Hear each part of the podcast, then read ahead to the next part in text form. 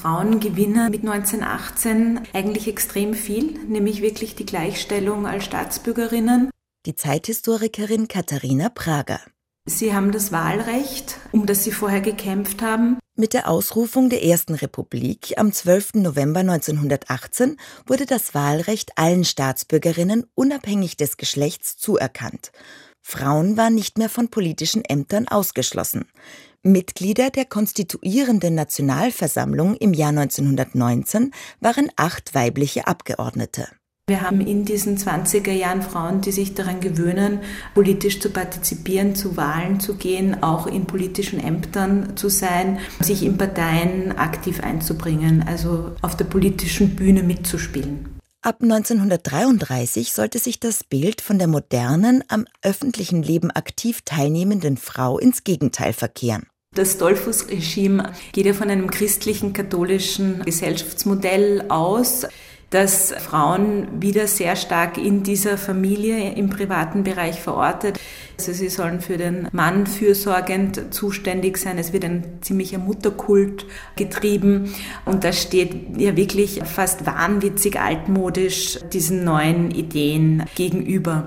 Die sogenannte Doppelverdienerverordnung vom Dezember 1933 richtete sich gegen die weibliche Berufstätigkeit im Allgemeinen und gegen eine bestimmte Gruppe von Frauen im Besonderen.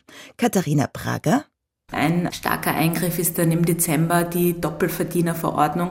Das meint nicht, dass ein Mann nicht zwei Jobs haben darf, sondern dass in einer Familie, wenn der Mann berufstätig ist, und zwar vor allem im, im Beamtendienst, dass eine Frau nicht auch berufstätig sein darf daneben.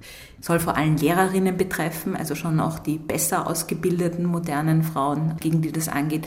Die Mina Lachs, eine Pädagogin, die mit einem Beamten aus der Magistratsdirektion verheiratet ist und die auch eine dieser jungen Doktorinnen ist, die gerade abgeschlossen haben und die eigentlich als Pädagogin wirken will, die betrifft das und die sagt, die thematisiert in ihrer Autobiografie auch, dass das natürlich einen Unternehmer, der viel Geld verdient und dessen Frau nebenbei arbeiten will, nicht trifft. Also dass es überhaupt nicht da um irgendwelche soziale Gerechtigkeit oder um den Arbeitsmarkt geht, sondern wirklich darum, auch eine gewisse Gruppe von Frauen zu treffen.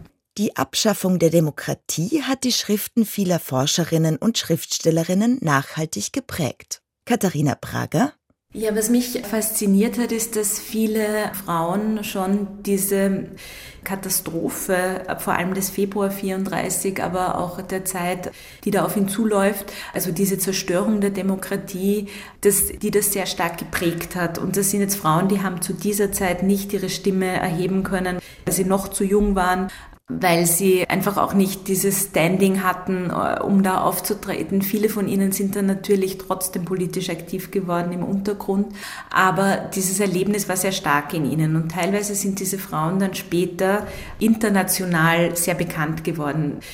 Eine ganz junge Frau zu dem Zeitpunkt ist die Historikerin Gerda Lerner, eine der Pionierinnen der Geschlechtergeschichte, die sie da in den USA richtig institutionalisiert. Und bei der ist einfach bemerkenswert, wie oft und wie intensiv die sich mit dem Jahr 33 oder vor allem den Februarereignissen auseinandersetzt. Sie hat ganz umfangreiche Kapitel ihrer Autobiografie, befassen sich mit dem Februar und auch mit ihrem bürgerlichen Vater, der am 13. Februar Geburtstag hat und da einfach Geburtstag feiern will.